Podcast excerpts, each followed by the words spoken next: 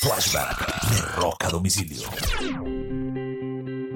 Un 16 de julio del año de 1990 comienza un juicio contra la agrupación Judas Priest, supuestamente por haber incitado a un joven eh, a cometer actos que llevaron finalmente a su suicidio, porque supuestamente el joven había oído o había sido influenciado por mensajes subliminales escondidos en una canción de Judas Priest llamada Better You Better by You, Better Than Me, así se llamaba la canción.